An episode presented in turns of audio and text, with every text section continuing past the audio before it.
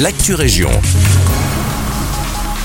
Bonjour à toutes et à tous, c'est Alexandre, ravi de vous retrouver en ce mercredi 30 août.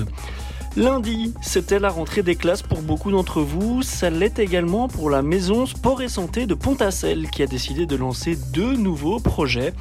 Le premier, Bouger pour se soigner, s'inspire du dispositif sport sur ordonnance permettant aux médecins de prescrire de l'activité physique pour traiter des pathologies chroniques ou le manque d'activité. Le programme comprendra un cycle de 12 séances collectives alliant cardio et exercices adaptés, et ce encadré par un kiné et un moniteur sportif. Le deuxième programme, quant à lui, En finir avec le tabac, vise à aider les fumeurs arrêter de fumer avec un cycle de 6 séances encadrées par une professionnelle favorisant le sevrage tabagique. On sait également que les coûts liés à ces deux programmes devraient être partiellement pris en charge par les mutuelles. À Waterloo, après 13 ans d'existence en tant que lieu emblématique de la vie nocturne, le Knockout ferme ses portes, a-t-on appris cette semaine.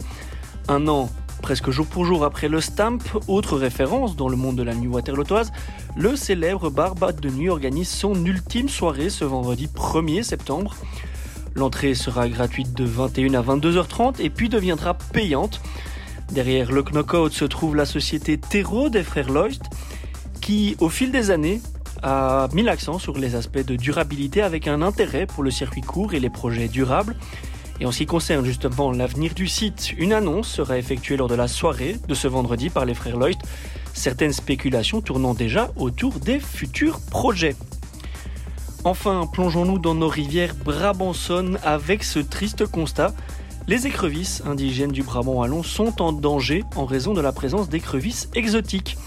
La jeune province ne compte en effet plus d'écrevisses indigènes dans ses rivières en raison de la présence de ces espèces exotiques échappées d'aquariums ou de mares.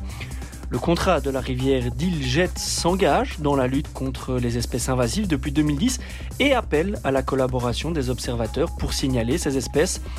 Ces écrevisses exotiques sont voraces et menacent la biodiversité en se nourrissant de divers éléments aquatiques, en plus de transmettre des maladies à leurs congénères indigènes. Ainsi, pour réintroduire l'écrevisse à pattes rouges dans les rivières de la région, il est d'abord nécessaire de chasser ces espèces exotiques, une tâche qui devrait prendre au minimum plusieurs années. La CRDG lutte également contre les plantes aquatiques, horticoles, exotiques, envahissantes qui nuisent à la biodiversité des plans d'eau privés en concurrençant les plantes indigènes. Voilà qui clôture votre Actu Région. Merci de votre fidélité. Quant à moi, il ne me reste plus qu'à vous souhaiter une excellente journée à notre écoute.